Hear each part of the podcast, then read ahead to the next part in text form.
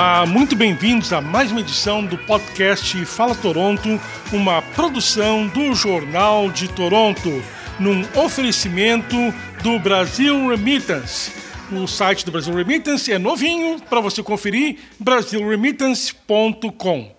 Hoje nós temos a honra de receber a presença aqui no Jornal de Toronto da professora Manuela Marujo, doutora em Ciência da Educação, professora emérita da Universidade de Toronto, onde foi diretora do Departamento de Espanhol e Português, e que está lançando agora como organizadora, uma das organizadoras do livro A Voz, Raízes e Nós. Então, muito bem-vinda, professora Manuela, aqui ao Jornal de Toronto. Obrigada eu pelo convite para falar de uma obra tão novinha e tão desconhecida ainda, não é? Perfeito. É curioso que, na verdade, os países têm dias diferentes por Dia dos Avós. Brasil, Portugal e Espanha têm no dia 26 de julho, que é o dia de Santa Ana e São Joaquim, pais de Maria e, portanto, avós de Jesus Cristo. Já nos Estados Unidos, o Dia dos Avós foi criado somente em 1978 pelo presidente Jimmy Carter.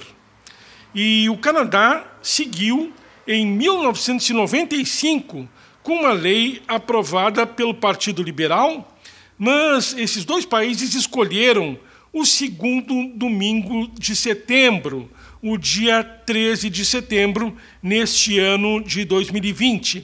E esta que foi a data uh, onde foi lançado o livro A Voz, Raízes e Nós, na Casa do Alentejo.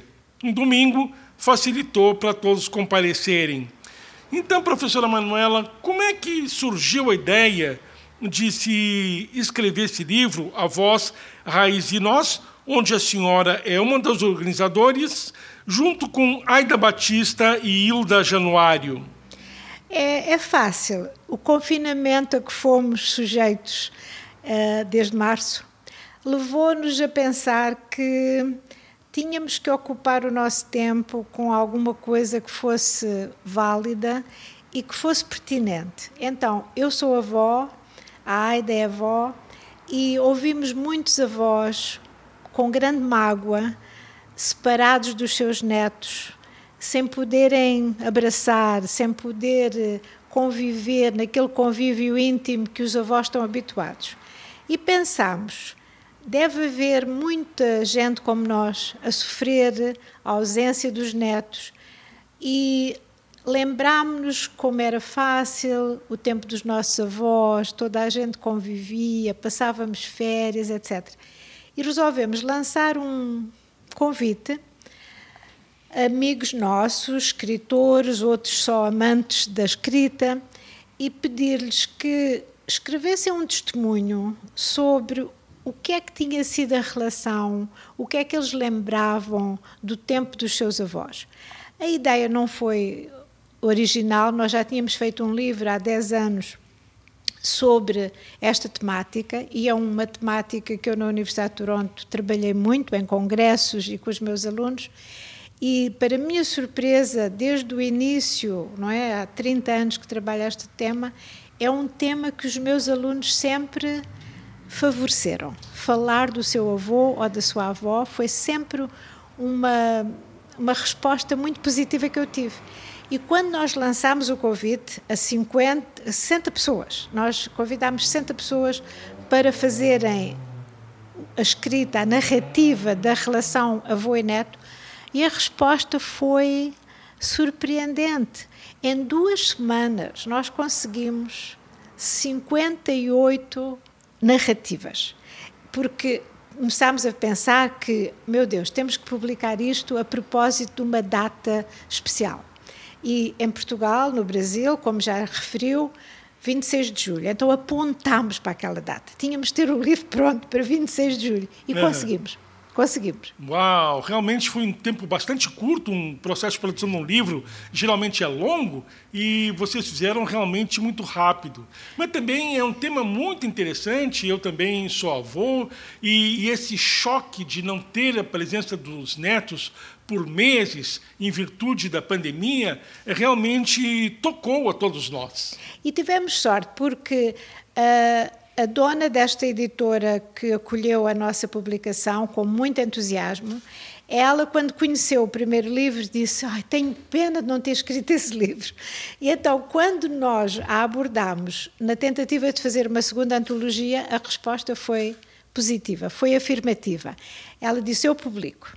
Então, é mais fácil quando nós estamos a escrever já tendo uma editora, sem qualquer condição. Foi assim, a nossa fada madrinha foi a Sandra Barradas, da editora Alma Letra, em Lisboa, que, sem ver o livro, sem ter um, lido uma única das histórias, já tinha dito que ia publicar. Então isso entusiasmou-nos. Em dois meses e meio nós tínhamos um livro feito. Claro que sabe que depois a gráfica, etc., todas aquelas uh, demoras, não é? Então, Toronto, também tínhamos que ter uma data especial. E eu disse: em Toronto tem que ser no Dia dos Avós. E foi isso que nós fizemos. No Dia dos Avós do Canadá, chegou aqui o livro e os autores, pela primeira vez, viram. Porque temos 15 autores que estiveram presentes no lançamento, mais quatro que moram em províncias diferentes, e achámos que era uma data que não podia ser outra, tinha que ser setembro, não é? Segundo domingo de setembro. O Dia dos Avós do Canadá. É que foi essa conversa? Vamos fazer um livro dedicado aos avós? Sim, nós uh, trabalhamos muito em conjunto, não é? Uh, todas nós escrevemos e nós damos umas às, às, às três, lemos o que cada uma escreve. Então, esse processo já era um processo natural, não é? Nós temos trabalhado juntas nos congressos sobre a temática dos avós e, e foi, de facto, como eu expliquei no início, o isolamento, o querermos ter um projeto que nos. Uh, desse esta oportunidade de falarmos todos os dias, de trocarmos mensagens, de falarmos por videoconferência, que também nos entusiasmou de certa maneira. Não foi difícil fazer esta, este triálogo, digamos assim, porque nós já o fazíamos, e agora com uma grande motivação, porque, claro, foi preciso ler, reler, rever, como sabe, não é? No processo da escrita é muito moroso, leva muito. anda para cá, vem para cá, para ver outra vez e tal. E nós, de facto, conseguimos em tempo recorde, com muitas horas e horas e horas de trabalho, uh, trazer o livro para ser publicado na altura própria. E vocês convidaram uh, escritores de vários países, são 58 autores e 19 estão aqui no Canadá, em Calgary, Halifax, uh, Kitchener, Montreal e Toronto. E que outros países estão incluídos no livro? Brasil, claro, não é? Convidei seis pessoas que conheço em Santa Catarina, tenho pena de não ter eh, abrangido outras. Também há duas pessoas de Curitiba que escreveram, que a Aida conhece bem, eu também. Portanto, o Brasil está muito bem representado no livro. Uh, mas também temos muita gente das ilhas, não é? Portanto, é, não é só Portugal continental, mas das ilhas açorianas, uhum. muita gente dos Açores e depois amigos que nós temos, que conhecemos que estão em França, a embaixadora de Portugal no Chipre também tem um texto, a Inglaterra, portanto foi assim, e os Estados Unidos, não é? E foi de facto uma surpresa encontrar as pessoas tão receptivas. Também há textos em inglês, por exemplo? Sim, temos três pessoas que submeteram em inglês, daqui do Canadá, e que nós achamos que devíamos traduzir. Não era o que inicialmente tínhamos pensado fazer bilingue. O livro não é bilingue, mas tem três textos bilingues. E que a senhora aprendeu com esse livro? Eh, que textos mais lhe impressionaram? Que histórias eles conta para a gente? São muito diversos. É, é, muito interessante. Eu acho que é um livro que apela a muita, muita experiência de vida, não é? Mas eu diria que a avó, predomina nas lembranças dos netos sobre o avô. Talvez porque passou mais tempo, talvez pela figura feminina, não é que substitui a mãe. E outra coisa que eu uh, notei, nós notámos, as três, é que o, qualquer avô, mesmo que tenha tido encontro breve, contacto, às vezes de férias, como é o caso dos avós imigrantes, os netos só vão lá nas férias, às vezes de cinco ou mais anos, não é? Todos deixaram marcas profundas dos netos. Uhum. É, é incrível como é que uma nós agora somos todos adultos, não é? Como é que um adulto passado tantos anos se lembra de pormenores, do cheirinho da comida da avó, de, de, de, ir com o avô brincar ou pescar no rio. É, uh, é comovente ler algumas das histórias, porque os encontros foram breves, mas foram memoráveis. Ninguém esquece o contacto com o avô ou com a avó. E isso dá-me a mim, que sou avó, não é de crianças pequenas, um certo sentido de responsabilidade, não é? Aquilo que nós fazemos pelos netos, o contacto que temos, a qualidade, às vezes não é tempo quantidade, mas a qualidade de tempo temos com os netos, de certeza que vai deixar o seu vestígio, o seu sinal, fica lá marcado para sempre. E geralmente é positivo. Há um ou outro que tem uma lembrança que o avô não tinha tempo, que o avô só trabalhava, que passava muito tempo no campo, que não tinha tempo para ele. O que era a vida, não é? De há 50 anos ou 60 anos.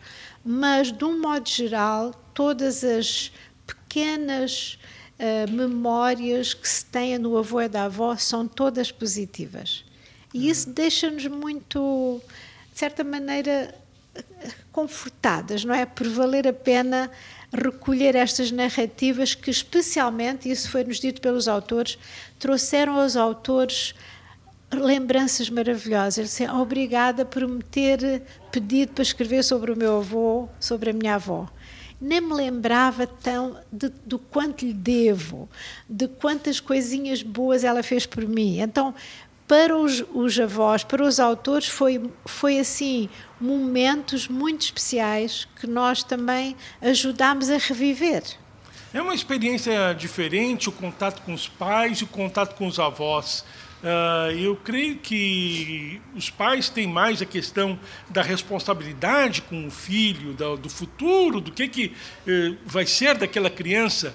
Agora, os avós que já não têm essa carga nos ombros, uh, de responsabilidade sobre a criança, eles podem transmitir de uma maneira diferente, né? A sua visão de mundo e, e o seu carinho. Sim, e uma cumplicidade. Há uma cumplicidade entre neto e avô que às vezes não há com o pai ou a mãe. Então também temos registros dessas coisas que só se fazem com a avó, não é? A avó que vai levar uma comidinha à cama já depois dos dentinhos lavados, mas o menino está com fome, coisas que eles lembram de uh, momentos especiais que não se podem viver com os pais, mas que a avó dá muitos doces, a avó faz sempre aquelas sobremesas, não é? Que os pais acham que já é exagero. Então eu acho que isso também uh, veio à, à tona nas narrativas. São esses bons momentos que só os avós, não é?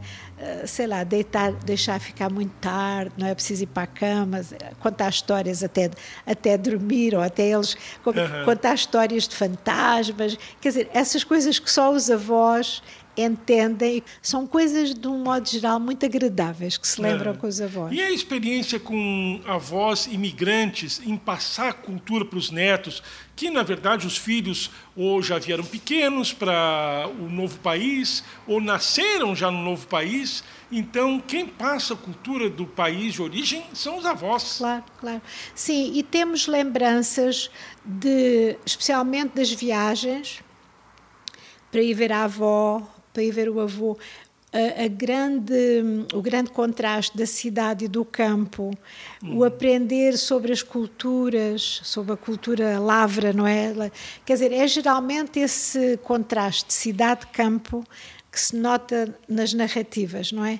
E quer dizer, aprender ao vivo, pela experiência com o avô. O avô não falava muito, às vezes até nem fala bem uma língua que se uh, possa entender, mas mostra como é que se faz. E nós temos a vantagem, hoje em dia, graças a Deus, de maior longevidade dos avós. Eu, por exemplo, perdi meus avós, ainda era muito pequenino, mas hoje em dia os avós, eh, felizmente, já duram bem mais anos, então, na verdade, você tem uma experiência bem maior com os avós. É. É, hoje tem a sorte. Claro que as narrativas que nós recolhemos são de avós como os meus, não é?